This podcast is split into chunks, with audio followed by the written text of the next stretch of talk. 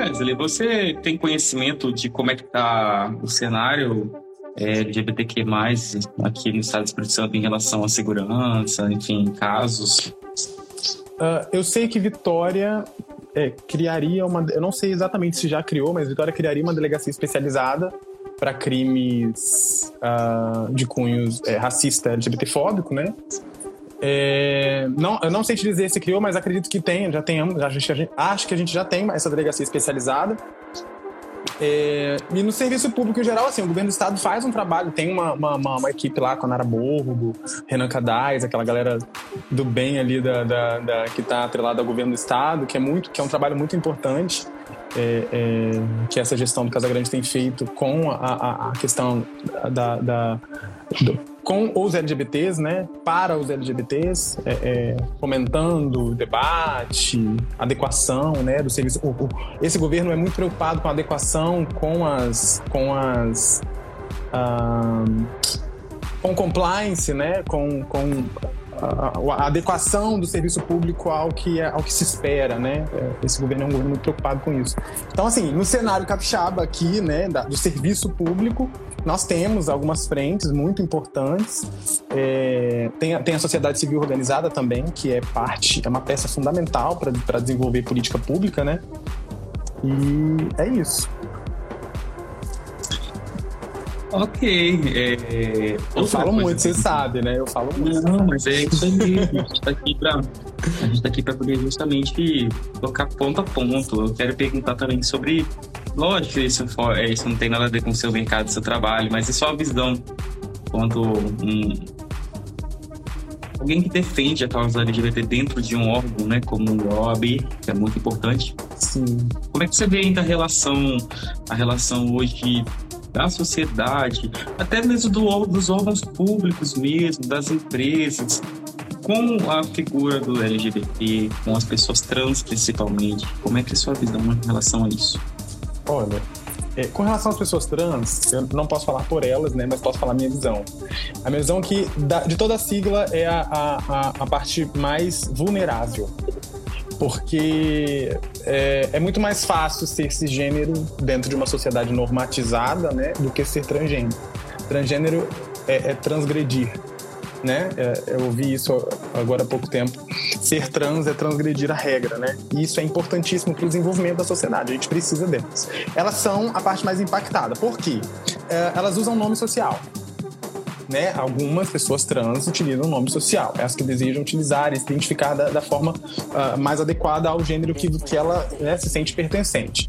E aí a gente tem um embate muito grande, porque uh, o serviço público ainda precisa de melhorar na questão uh, de, de, de, abraçar essa população, principalmente o, o, T da sigla, né? Abraçar mesmo, abraçar no sentido de respeitar o nome social, de no dia que a gente estava conversando lá no hospital, no Hospital Estadual Central, é, uma das perguntas da, da, da, equipe lá. Inclusive, assim, eu fui muito bem recebido, tá, Luan? Muito obrigado pelo, pelo convite, eu achei incrível. Uma das perguntas foi assim: como que eu faço se a pessoa chega com um documento com o nome X, mas eu percebo que o gênero dela pode não estar tá ali e ela pode não ter tido o nome? Eu falei: olha, você vai chamá-la reservadamente, sem expor, sem, é, é, sem nenhum tipo de situação vexatória, e vai perguntar de que forma você quer ser chamada. É simples. Mesmo que não esteja no documento, é um direito da pessoa ser identificada, ser chamada pela, pelo nome do, do qual ela se, se, se, sente pertencente. É uma questão de identidade, é uma questão identitária. Então, uh, de, todo, de toda a estrutura do serviço público, uh, agora eu estou falando de dentro para fora, né? De, do serviço público para o usuário do serviço. Eu falei isso lá no hospital também. A gente tem duas, a gente tem duas visões, né? Quando a gente trata de LGBTfobia no serviço público, por exemplo.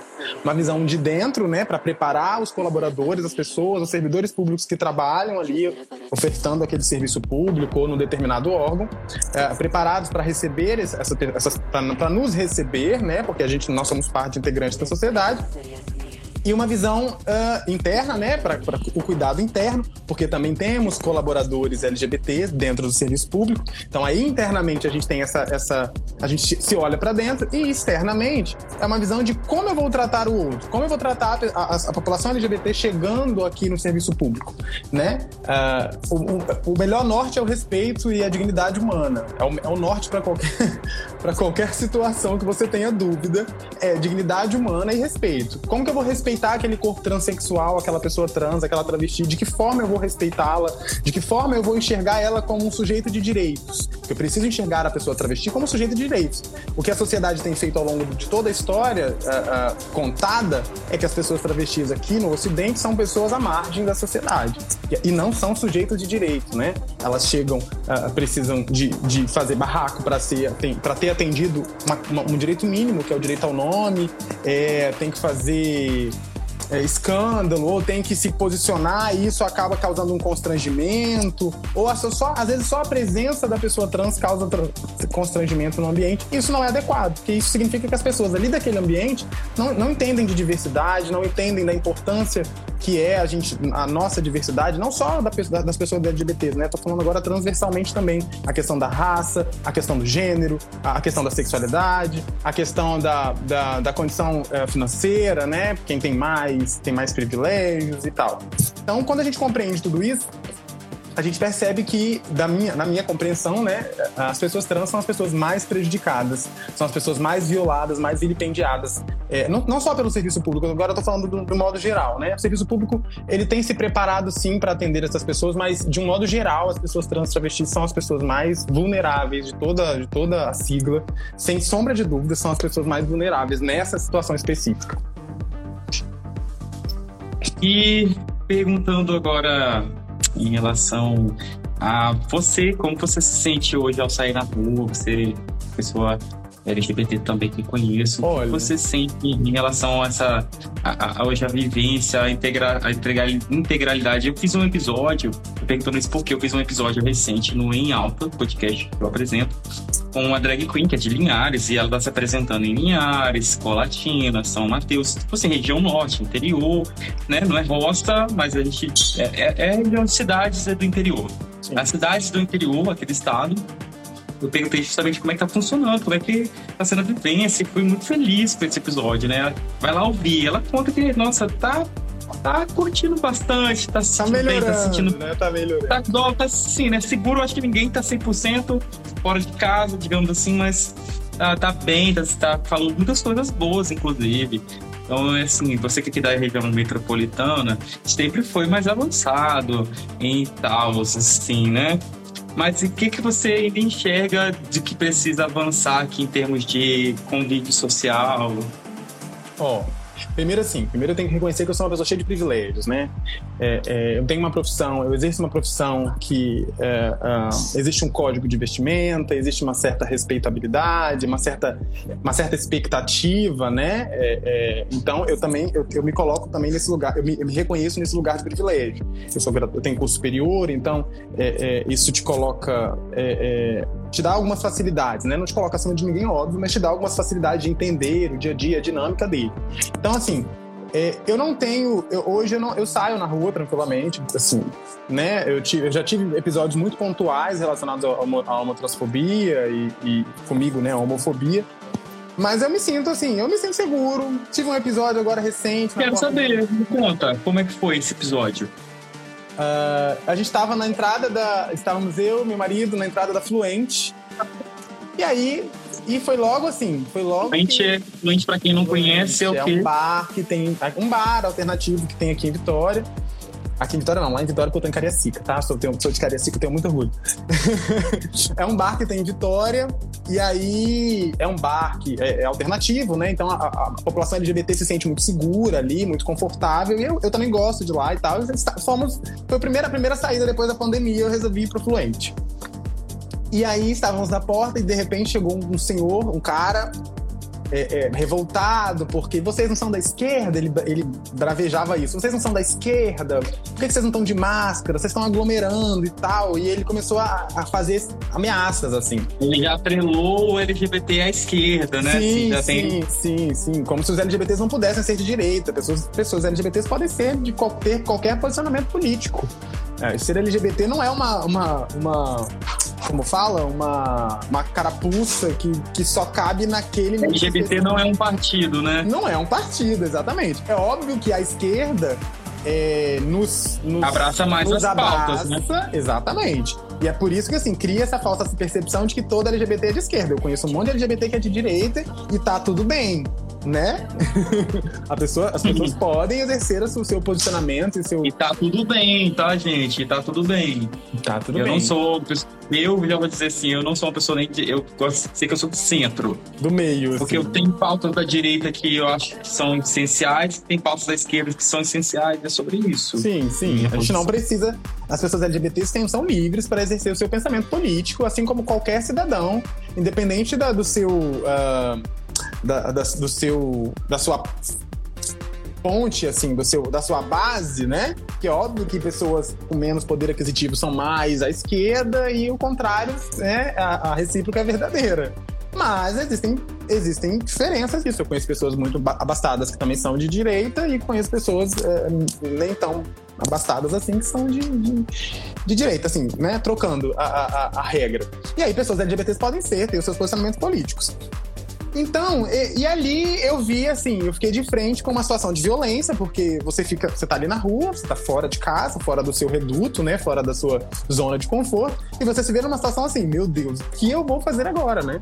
E se esse cara tá é. armado, e se ele resolve que ele vai agredir alguém, é óbvio que ele tava em muito mais, maior quantidade, a gente tava em muito maior número, né? Se ele arriscasse, ele certamente ia apanhar, mas não de mim, tá? Porque eu não sou uma pessoa violenta, mas é, você, eu fiquei com medo, assim, e saí. Eu não consegui ficar na, na balada, eu saí, voltei para casa.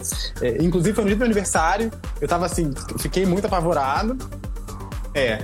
E aí, é, mas assim, isso não me faz me sentir menos ou mais seguro para sair de casa. Assim, isso, é, isso é uma, são fatalidades, são coisas da vida, do cotidiano, que a gente tem que estar tá preparado para lidar, né? Infelizmente, não tem, não tem pra onde correr. Mas eu não me sinto inseguro, assim, nesse, nesse aspecto, não. Igual eu falei. É óbvio que, assim, eu, eu, eu, vivo num lugar que todo mundo me conhece, todo mundo sabe quem eu sou. É, é, é, eu sou uma pessoa pacata, pacífica, assim, me, lido, me dou bem no meu núcleo, assim. É óbvio que quando você tem uma certa dificuldade de socializar, é, você você está muito mais predisposto a, a, sofrer violência, né? Inclusive LGBTfóbico. Como eu me posiciono, você acaba criando uma barreira entre você e o homofóbico, né? Porque o homofóbico ele vai dizer aquele ali, não, aquele ali é problema, né? Se eu mexer com ele é problema. Então, assim, a gente precisa nos tirar da vulnerabilidade, o máximo que conseguimos. É óbvio que, igual eu falei, eu tô, tô cercado de privilégios e reconheço isso, mas a gente precisa.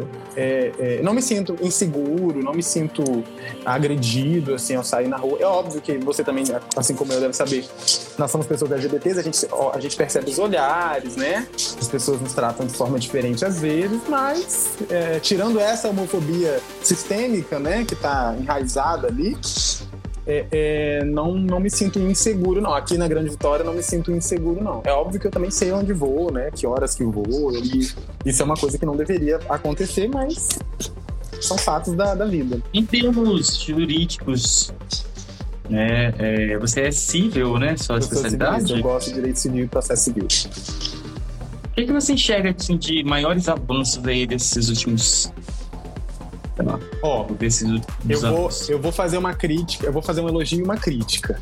Porque, assim, uhum. é, é, uma pena que todos os avanços que a população LGBTQIA tem conquistado seja por via judicial. Por que é uma pena? Porque essa não é a via adequada. A via adequada é o poder legislativo, é o voto, é o sufrágio. É assim, olha, os meus representantes estão lá votando e entenderam que a sociedade avançou nesse sentido. O judiciário é uma, é uma solução. E que essa é uma demanda, né? É, exatamente. Por exemplo, a questão da, da, da, da equiparação do, da, do crime de, de, de LGBTfobia ao racismo, ele foi uma interpretação da lei, uma interpretação teleológica da, da, da, do racismo e da estrutura do racismo. E aí você compara a estrutura do racismo com a estrutura da LGBTQIA fobia E você percebe que ali não não estou comparando racismo e LGBTfobia, estou fazendo a distinção que o STF fez para equiparar. Você, você percebe que uhum. é uma uhum. violência gratuita em razão de um fato do qual a pessoa não tem controle. Eu não posso escolher se eu nasço branco ou preto. Eu não posso escolher se eu, se eu nasço hétero, se eu vou nascer hétero ou se eu vou nascer é, é, homo ou trans, enfim. É, então, o STF, fez, o STF fez essa interpretação. Só que aí a gente tem que lembrar também que, por exemplo, se o, o digníssimo presidente da República se reeleger, ele terá possivelmente a indicação de mais dois ministros ao STF. E a chance desse entendimento ser modificado é grande. Então a gente não, a gente tem a equiparação, mas a gente não tem segurança jurídica. A segurança jurídica ela vem quando a gente utiliza a via adequada para a aquisição de direitos, para melhoramento da vida, que é o poder legislativo. A gente precisa, a comunidade LGBT precisa entender, precisa urgentemente entender que a via adequada para alcançar direitos é a via legislativa, é o poder legislativo. Porque se o poder legislativo é, tem é, autonomia para legislar e dizer é isso, nem o Poder Judiciário vai poder dizer contra. Só vai poder dizer contra se for inconstitucional. O que não cabe aqui, por exemplo, com o crime, com a tipificação de um crime. Se o, se o Congresso Nacional se reunisse e falasse, olha, a partir de hoje existe um crime, a pena é essa, e, e é nessas circunstâncias assim, assim, assim. O STF não ia se manifestar, não é inconstitucional. É, é, é uma atribuição do Poder Legislativo. Então, a, a minha crítica é, nós temos alcançado muito pelo Poder Judiciário, o que não é a via adequada. Ela é necessária? Extremamente necessária. Porque assim a gente começa a mostrar para a sociedade o que a gente está dizendo não é mimimi, não é uma brincadeira, não é eu não quero privilégios. A gente está brigando por uma, por uma equiparação entre uh, os indivíduos da, que, compõem, que compõem a sociedade. Equiparação, eu estou falando de tudo agora, englobando toda, todas as questões: gênero, raça, cor, etnia, eh, nacionalidade, enfim. A gente precisa de alcançar uma plenitude desses direitos. Mas é, é, é, a gente precisa aplaudir de pé também a coragem que o Poder Judiciário tem tido para enfrentar esses temas, porque o Poder Legislativo até hoje não demonstrou essa coragem, infelizmente. E aí é uma crítica porque a gente precisa nos conscientizar do voto, da importância do voto. Não só do voto para o executivo, tá? Do voto legislativo, ele é tão importante quanto do executivo. Eu participei da parada LGBTQ de São Paulo, pela primeira vez esse ano, entendeu? Foi muito legal. E o tema justamente foi essa questão das eleições. Achei muito legal também, porque não ficaram né, falando em microfone nome de candidato. Achei isso foi muito importante, para não, não, tirar, né? Sim. Democracia, né? As isso pessoas, é importante. Foi, assim, a pauta foi que a gente precisa vigiar os nossos direitos. A gente precisa ficar atento e vigilante. A gente precisa escolher bem nossos governantes olhar essas pautas, né? Sim. É isso. É, participei mesmo e foi, acho que foi, foi muito importante. Tomara que a comunidade acorde, né, cada vez mais. A gente precisa também segurar a mão do outro, né? A gente precisa. Bom, é, eu, eu não vou te prender muito, porque o dia realmente é frente, você passou ainda na nossa escola, né? Saí do é, trabalho, tem... tô estudando para concurso, saí daqui, fui para lá, fui para outra escola e voltei correndo pra gente conversar. Você tá vendo? Queria saber se tem algum tema, algum dentro dessa pauta, se tem algum tema que você queira falar ainda. Olha, a gente falou de vivência, a falou de segurança, a gente falou de direitos. Ah, por mais que você ainda falou da questão de como, se, que, como é que a gente tem conseguido esses direitos, acho que falta você dizer exatamente assim, uns, um, alguns desses direitos que foram mais conquistados. Assim. É, assim, Ou ainda permanecem os mesmos, que é a questão do casamento civil, nome, nome social. Adoção, doação de sangue. Uh, a doação de sangue é verdade, é recente. É recente, até pouco tempo atrás existia uma portaria. Eu acho que é uma portaria, não sei o instrumento normativo exato, para não cometer erro aqui, eu acho que era uma portaria do Ministério da, da Saúde que proibia a doação de sangue por pessoas uh, uh, por homossexuais do sexo masculino, pessoas homossexuais. Ai, ai, porque nos colocavam num chamado grupo de risco. E aí a nossa crítica hum. sempre foi o seguinte: a crítica da, da comunidade, principalmente jurídica, é o seguinte: não existe um grupo de risco, existe uma situação de risco. Porque o heterossexual. Existe o hábito de risco, né? Sim, a pessoa heterossexual também pode se colocar numa situação de risco. A partir do momento que ela faz, é, que ela tem relações sexuais sem, sem preservativo, ela está numa situação de risco. Isso não faz ela menos, com menos chance de, de contrair, por exemplo, uma IST do que as outras pessoas, né? Então. É, outra coisa, não sei se é fake news, mas diz que a última pesquisa aí de pessoas infectadas com HIV ou é sífilis, eu não lembro, vou ler até agora. Diz que foi homens héteros, não é isso? É, HIV, olhar, um é a pesquisa aqui. é isso mesmo. Pode dar um Google que é isso. Havia, havia uma expectativa, havia uma, uma ideia, né? de que as pessoas LGBTs eram as mais infectadas uh, pelo, pela, pelo HIV, né? Mais prejudicadas pelo HIV AIDS. E hoje a gente já percebeu Uh, através dos números, né? Que não é, é, é, São homens heterossexuais. Isso é Brasil ou isso é mundo? Eu acho que, acho que é Brasil, tá? Acho que é Brasil. O mundo ainda é uma questão problemática, o HIV AIDS. No Brasil, graças ao SUS, aí mais um elogio a uma, a uma estrutura do Estado que foi que a gente percebeu agora na pandemia, né? O SUS e as suas as suas longamanos, seus, as suas a extensão do SUS, né, a importância dele. E aí, essa também é uma pauta muitíssimo importante, poucas pessoas falam, que é a pauta HIV AIDS. É, a gente precisa debater isso, a gente precisa conversar com as pessoas sobre isso. As pessoas precisam se sentir confortáveis para fazer teste regularmente. Pessoas, pessoas que estão nos assistindo agora, que vão nos assistir. isso vai ficar gravado, Luan? Não, é, sim, vai ficar. Eu tô, Façam ó, testagem de IST. Ó, apesar, dos, apesar dos. Isso do site Correio dos Municípios, né? Enfim, Correio de Alagoas.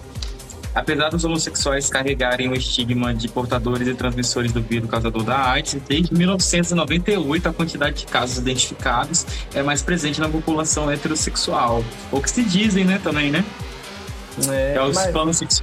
pansexuais, bissexuais, né? Existem, né, gente? Sim, é, aí... Os dados coletados e analisados pela agência Tatu são do Departamento de Doenças e Condições é, Crônicas e Infecções Sexualmente Transmissíveis. Enfim, Sim. É, então, assim, ó, esse debate já mudou muito, tá? É porque a gente tem uma visão de década de 80, 90, uma visão bizarra, uma visão de tabu. HIV não, é, não deve mais ser tabu, as pessoas devem falar sobre HIV, sobre doenças, sobre infecções sexualmente transmissíveis e STs. Precisa ser falado, as pessoas precisam comunicar. Pessoas que fazem, que têm relações sexuais, precisam estar cientes, precisam estar antenadas a isso, fazer testagem regularmente, ir ao posto, conversar sobre isso. Hoje em dia, gente, a ciência avançou tanto, eu trabalho também na área da saúde, então, assim, não posso falar como profissional de saúde, mas hoje é claro que a ciência avançou nesse sentido para que as oh, pessoas consigam funcionar com mais, com mais segurança do que não é hoje só o preservativo, mas que ainda é, o, é o, a porta de entrada assim, de proteção é o preservativo, mas hoje né, tem proteção para quem quer se prevenir do HIV e tá para pós-exposição também. Então, assim, Nós temos essa questão da PrEP e da PEP é muito importante uma, também. Uma crítica que eu tenho que fazer é que a galera da PrEP, da PEP, tá esquecendo que existe a sífilis, que existem outras coisinhas aí que, por mais que tratáveis, né, o ideal é que não se fique espalhando coisinhas por aí sim, e vai né, fazer testes, né, gente? Ó, ficou recado. Se você, se você tem relação sexual, meu querido, você precisa ter uma saúde sexual sexual, você precisa conversar com o infectologista, você precisa fazer testagem, enfim, procurar o serviço de saúde sempre que notar alguma coisa estranha, diferente. E aí, eu vou também aproveitar aqui para lembrar que nós temos aqui no estado uma entidade chamada Gold, que salva vidas. Sim, o trabalho que a Débora Sabará e a equipe dela faz com a Gold é extraordinário, assim. Ela vive levando porrada de deputado, vereador, não sei o quê, falando mal dela, xingando ela, desrespeitando ela, mas o trabalho dela é para a juventude capixaba é o que lembro aqui é que no Reino Unido os, os heterossexuais foram uh, os mais infectados também, né? É, Enfim, mas assim, eu acho que lá no site do Ministério da Saúde, eu não sei como é que tá agora, porque assim, tá tudo muito Olha, organizado. Outra coisa que eu preciso falar, toda vez que eu vou tocar nesse tema de LGBT, eu, eu tento trazer o mínimo essa questão do, do HIV, sabe? Tá? Porque eu acho que isso não é tema que é só nosso, não. Não, né? não, mas a gente tem que debater pra proteger os nossos, tá? É, a gente tem que pra proteger os nossos, mas o recado é geral, tá, gente? Então, assim, nós não nos resumimos a isso, né? A é, comunidade é, não, não, se resume a isso, né? A comunidade também não se resume a sexo. A gente fala, por isso que no início aqui eu falei de vivência, políticas sim, sim. E, e, enfim, espaço, é, mais uma vez, para, é, eu quero parabenizar né, você de ser no seu aspecto, no seu aspecto, você percebeu que o, o governo atual dá espaço é, não, para discussão dá, para discussão dá. Então, assim, tem, falamos de mercado de trabalho, falamos de presença no, no, no serviço público. E agora, nesse momento, eu trouxe a questão da saúde, tá? Eu acho que tem que É mais um aspecto, também, mais um aspecto. Exatamente, é um Só aspecto mais do um nosso aspecto debate, do do nosso debate. Não é uma, uma central para quem tá chegando por agora também, né? É isso, é isso. Wesley, eu tô satisfeito, é um papo mais franco mesmo, mais É, aberto. eu gosto de fazer, eu gosto muito de conversar com você, você sabe, né? A gente, as pessoas não sabem, mas a gente conversa muito pouco em off, né? Eu converso mais com você em live do que, Ah, do que Ah, em só off. procura o Wesley quando eu preciso preencher o ele aqui, uma ponta aqui no IndiaS. Eu sou o tapa-buraco daqui. Ai, Vamos Deus. comentários. É, o e, o e, o Everson, é o Everson, Everson. É, O ele é Everson. maravilhoso, tá? Ele é maravilhoso. A união da comunidade está muito em bolha ainda. E quem não é daquela bolha, infelizmente, entendi aí a, a, a deixa. A gente tem nossa É, bolha. Clay Ventura, precisamos de políticos que sejam favoráveis à nossa causa. Um aliado sempre é bem-vindo, devemos é avaliar muito. marido. Olha ele, gente. Devemos avaliar muito neste ano de eleição. Deixa eu ver se tem mais É aqui. isso, tá politizado, hein? Parabéns. Vou dar um elogio, tá? Já virou meme aqui. Bom, o resto da galera tá assistindo e a gratidão de vocês estarem aqui hoje comigo, com Wesley. Deixa eu só desfixar aqui. Senão você não vai, ficar, você não vai se concentrar, né? Bom, eu eu acho que já terminei as perguntas todas. É, aqui o pessoal no bastidor tava perguntando se já era solteiro, você acabou de falar que não é. Quem falou né? Então, isso, gente, olha, gente? gente, esse advogado, esse advogado. Ah, tem, existe, existe, umas, existe umas comunidades aqui. É, É, então, gente, comunidade, já desistam, é, tá casado. é. Ah, um beijo aí Tá. pro seu Divino. Aqui. Ó, gratidão por você estar aqui, ter aceito o convite mais uma vez. Tá bom? Eu Parabéns pelo trabalho Trabalho extremamente importante que você realiza aqui no nosso estado. Instagene, socorro. Ah, minha melhor amiga, um beijo. Ela tá lá em Nova York, assistindo você de Nova York. Olha que chique. Fina, direto dos Estados Unidos. né? Riquíssima, pela confiança aqui, tá bom? Eu que agradeço, muito feliz, adoro. Sempre que estiver a porta aberta, me chame, que eu tô aí. Tá bom. Bom descanso, querido. Obrigado, também. pessoal. Quem vê gravado aí, compartilha. Eu vou tirar alguns reels aqui, porque você jogou aí algumas coisas legais pra gente compartilhar, reportar. Vai sair, eu vou tirar uns reels. Só me marcar. Vamos marcar. Obrigado mais uma vez, pessoal que tá aí assistindo aí. Muito obrigado. Não avisamos, entramos assim do nada, mas vai Mas ficar assim que é gravado bom. aí. Compartilhem seu amigo LGBT, pro seu amigo hétero, seu amigo assexual, seu amigo binário, não binário, pra sua mãe, pra sua tia, pra sua avó, pro seu pai, pro seu irmão. Compartilhe com todo mundo. É isso aí. E é isso. Até mais, a gente se vê no nds.com.br. Sábado estou no em alta. E é sobre. Fui. Fui.